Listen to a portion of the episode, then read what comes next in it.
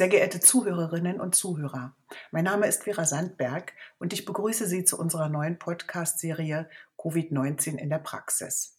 Wir wollen ab heute regelmäßig jene Fragen und Probleme besprechen, mit denen Sie, die niedergelassenen Ärztinnen und Ärzte in der Corona-Krise zu kämpfen haben.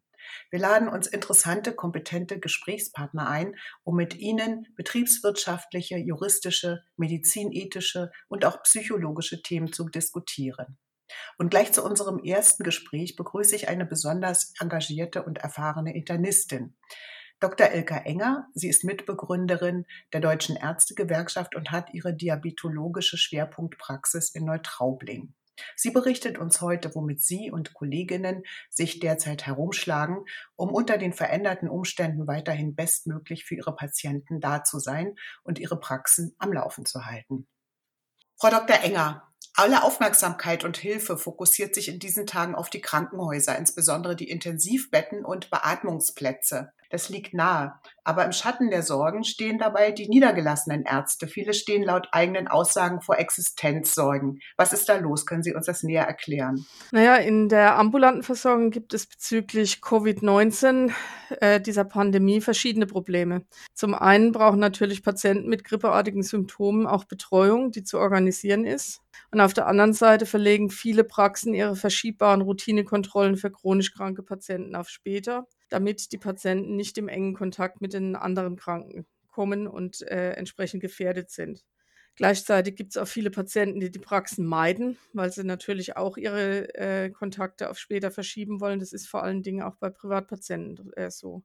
Daraus resultiert, dass sowohl jetzt bereits Liquiditätslücken bei den Praxen klaffen. Es fehlen letztendlich die Privateinnahmen, aber viel größer werden die Probleme erst in drei bis sechs Monaten, wenn die reduzierten äh, Patientenkontakte eben auch im GKV-Bereich sich dann bei der Abrechnung niederschlagen. Das wird auch durch das halbherzige Stützungspaket des Bundesgesundheitsministers nicht unbedingt besser werden. Was meinen Sie mit halbherzig?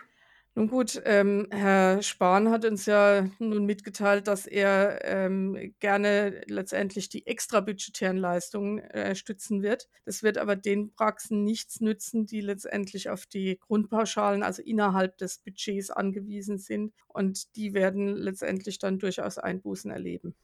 Das heißt, die Sorgen sind jetzt eigentlich Zukunftssorgen. Man kann sich jetzt schon ausrechnen, was passieren wird. Sowohl als auch. Wie gesagt, jetzt momentan sehen wir natürlich, dass die Patienten weniger werden in den Praxen. Wie gesagt, auch die Privatpatienten damit auch weniger sind. Und ähm, das schlägt sich jetzt auch schon nieder in der Abrechnung. Aber vor allen Dingen wird es auch in der Zukunft, also in drei bis sechs Monaten ähm, bei der nächsten KV-Abrechnung dann etwas bitterer aussehen. Wie sieht es denn bei Ihnen konkret in Ihrer diabetologischen Schwerpunktpraxis aus? Ja, wir reduzieren natürlich auch weitgehend die Routineuntersuchungen im Rahmen des DMP. Es gibt auch viele Patienten, die diese Routinekontrollen natürlich auch von sich aus verschieben. Das zeigt dann auch durchaus Auswirkungen auf die Fortführung der Pati äh, Patientenbetreuung im DMP, weil wenn ein Patient zweimal nicht ähm, letztendlich dokumentiert wurde, dann wird er ausgeschrieben und wir müssen ihn dann hinterher wieder einschreiben, also doppelte Arbeit letztendlich. Diabetiker gehören ja aber zu den Risikogruppen. Muss man da nicht ganz genau hinschauen derzeit? Ja, das tun wir. Also ähm, wir betreuen natürlich unsere Patienten auch telefonisch. Also wenn ich zum Beispiel eine Neueinstellung auf ein Insulin habe, muss ich den Patienten natürlich auch in der Praxis sehen und muss ihm äh, beibringen, wie er Insulin spritzt und wie er Blutzucker misst. Und im Nachgang ist es dann natürlich so, dass ich diese Patienten, äh, insbesondere wenn die Einstellung noch nicht so berauschend ist, auch per Telefon weiterhin betreuen muss. Also das, was man üblicherweise als Telemedizin betreiben würde, das machen wir am Telefon. Ähm, und das wird natürlich auch nicht honoriert in dem Maße. Aber in der Diskussion ist ja da schon Neues, eine neue Idee, wie das vergütet werden könnte. Ja, im, im Endeffekt, wenn Sie Videosprechstunden machen, dann mag das so sein. Aber wie gesagt, die Telefonsprechstunde, die für uns natürlich einfach wesentlich leichter durchzuführen ist, ohne entsprechendes Equipment, die wird nicht entsprechend bezahlt. Aha, da müsste eigentlich noch nachgebessert werden aus Ihrer Sicht. So ist das. Aha. Haben Sie dann endlich genug Schutzausrüstung? Was hören Sie da aus dem Kolleginnenkreis? Ach, äh, die Schutzausrüstung, das ist so eine Sache. Ähm, wir haben natürlich Art 1 Probleme in unseren eigenen Praxen. Ähm, entsprechende Schutzausrüstung, also zum Beispiel Visiere oder eben auch Schutzmasken und natürlich auch die Schutzkleidung, also die Schutzkleidung Kittel zu bekommen. Ja, das, das berichten mir auch durchaus Kollegen eben aus dem Kreis, die auch operativ tätig sind. Aber das größere Problem dürfte vielleicht sogar noch sein, die Bereitschaftsdienstärzte, die ja angeblich mit ausreichend Schutzkleidung ausgestattet sein sollen. Das sieht zumindest in Bayern nicht so, nicht so berauschend aus. Also wir gehen teilweise eher ungeschützt in einen Bereitschaftsdienst, wo wir auf Patienten treffen, die wir nicht kennen und die wir letztendlich vorher auch nicht abchecken können, ob da eine, eine Coronavirus-Infektion bestehen könnte oder nicht. Einerseits ähm, erlebt man jetzt einen psychischen und nie dagewesenen Arbeitsdruck in den Praxen. Andererseits hört man von Existenzsorgen, wie Sie ja eben auch angedeutet mhm. haben, weil der Normalbetrieb nicht wie üblich weiterläuft. Teilt sich da die deutsche Ärzteschaft gerade in Überforderte und Unterbeschäftigte?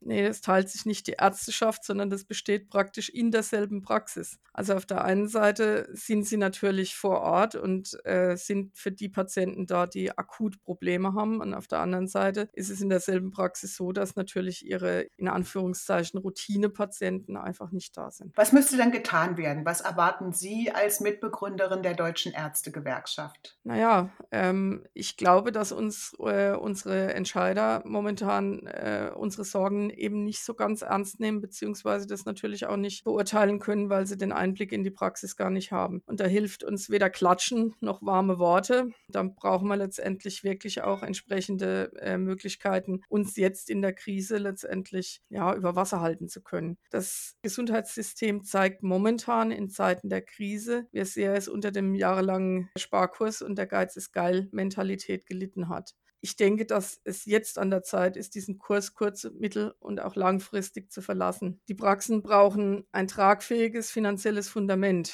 Also wir brauchen verlässliche und kalkulierte Preise für unsere Leistungen und keine Pauschalen, die je nach Kassenlage reduziert werden oder angepasst werden. Ich denke, dass in dem Zusammenhang nochmal erneut über das Konzept der Kostenerstattung geredet werden muss, was ja früher durchaus schon, schon mal in der Diskussion war. Wir haben ein zweites Problem, dass natürlich auch die Bürokratie auf den Prüfstand muss. Ähm, und zwar nicht nur verbal, sondern wirklich ganz praktisch. Wir haben heute erfahren, dass die äh, Kassenärztliche Bundesvereinigung mit den Krankenkassen über weitere Verschärfung der Prüfmodalitäten geredet hat. Also das ist in einer Zeit, wo es momentan wirklich darum geht, am Patienten zu arbeiten, sicher kontraproduktiv. Und dann haben wir noch Regresse mit Zeitbudgets bei den Arzneimitteln und Verordnungen und die müssen fallen. Das ähm, können wir den Praxen momentan nicht mehr erklären, warum sie letztendlich, wenn sie sich ihre Zeit nehmen für ihre Patienten, da dann auch noch regressiert sind. Ja, und deswegen müssen wir, denke ich, mit der Politik nochmal über das SGB V und seine Überregulierungen sprechen und das Ganze hinterfragen. Das sind ja Forderungen, die Sie schon längere Zeit aufstellen und Probleme, die Sie auch schon längere Zeit mit sich rumschleppen. Ja. Haben Sie denn die Vorstellung oder die Hoffnung, dass im Zuge der Corona-Krise solche langjährigen Probleme mitgelöst werden können? Ähm, wie gesagt, es geht um kurz-, mittel- und langfristige Lösungen, die wir brauchen. Ich glaube schon, dass die Politik einfach durch Corona mit der Nase drauf gestoßen wurde, dass sie das System kaputt kaputt gespart haben. Und dass man letztendlich, will man sowas nicht nochmal erleben, jetzt einfach ähm, darüber reden muss, wie man letztendlich das Gesundheitssystem neu aufstellt. Und ich denke schon, dass da letztendlich äh, die Erkenntnis mehr oder weniger gezwungenermaßen bei der Politik gewachsen ist. Was empfehlen Sie niedergelassenen Kolleginnen? Weiter unter persönlicher Gefahr für ihre Patienten da sein oder sich und die Mitarbeiter schützen und die Praxis vorübergehend schließen? Hm. Das ist eine schwere Frage. Ähm, ich denke, man darf sich nicht zum Märtyrer machen. Also sprich, wenn die Schutzausrüstung wirklich fehlt und wenn man letztendlich ähm, auch nicht äh, den Hauch einer Chance hat, dass man sich entsprechend vor Erkrankungen schützen kann, dann muss man sich wirklich überlegen, dass, dass man letztendlich eine Verantwortung sich selber und den Mitarbeitern und auch den Patienten gegenüber hat. Ähm, das heißt, wenn ich ähm, nicht gewährleisten kann, dass jemand in meiner Praxis noch sicher untersucht werden kann, dann kann ich die Praxis auch nicht offen lassen. Wer entscheidet über so eine Schließung? Ja, im Endeffekt ist es so, dass das verschiedene äh, Instanzen sind, die darüber gegebenenfalls entscheiden können. Zum einen ist natürlich die Berufsgenossenschaft da, die uns vor, ähm, letztendlich auch Vorgaben macht, wie wir unsere, äh, unsere Mitarbeiter zu schützen haben. Ähm, das wäre zum Beispiel ein Grund, warum jemand dann auch sagt, ähm, ich kann das nicht mehr verantworten und muss die Praxis zumachen. Es kann aber auch durchaus sein, dass wenn ich im Dienst oder äh, in, in meiner Arbeit in der Praxis mit jemandem Kontakt hatte, der äh, letztendlich Corona-positiv ist, dass mir das Gesundheitsamt dann sagt, äh, du hast die Praxis zu schließen. Das ist dann letztendlich für uns in Anführungszeichen die angenehmere Variante, denn ähm, die, wenn das Gesundheitsamt unsere Praxen schließt, dann steht da auch der Staat für die Verdienstausfälle gerade. Das versucht momentan an manchen Stellen versuchen die Gesundheitsämter das zu umgehen, indem sie uns nur empfehlen, die Praxen zu schließen. Und eine Empfehlung, der kann man folgen oder kann es auch bleiben lassen. Das heißt, dann sitzen Sie auf den Kosten. Dann sitzen wir weiterhin auf den Kosten, ja. Kleinunternehmen bis zu zehn Mitarbeitern sollen ja finanziell unbürokratisch gefördert werden. Sind damit auch Arztpraxen gemeint? Prinzipiell sind damit auch Arztpraxen gemeint, ähm, aber man muss sich sehr genau überlegen, wann man diese Förderung in Anspruch nimmt, denn dann müssen wirklich die Liquiditätsreserven aufgebraucht sein. Also das ist dann eine Praxis, die wirklich vor dem finanziellen aussteht. Und das kommt bei uns ja nun nicht so häufig vor, weil wir doch unsere Vorauszahlungen haben. Das könnte, wie gesagt, dann erst in drei bis sechs Monaten knapp werden für unsere Praxen. Beobachten Sie unter Betroffenen, und damit meine ich auch Patienten, eher Solidarität in Bezug auf diese Probleme oder hören Sie auch die Ansicht, dass Ärzte doch zu den Besserverdienern gehören und Einbußen locker wegstecken können? Also momentan erleben wir sehr viel Solidarität von unseren Patienten. Also es gibt kaum einen, der nicht die Praxis verlässt und uns Gesundheit wünscht und äh, sagt, dass wir gesund bleiben sollen. Mit Sicherheit auch so ein bisschen aus äh, eigenem Nutzen, denn die wissen ganz genau, dass wenn die Praxen zu sind, dass es dann sehr eng wird für die, für die Versorgung. Von wem wir uns mehr Solidarität erwarten würden, ist in der Tat letztendlich die Politik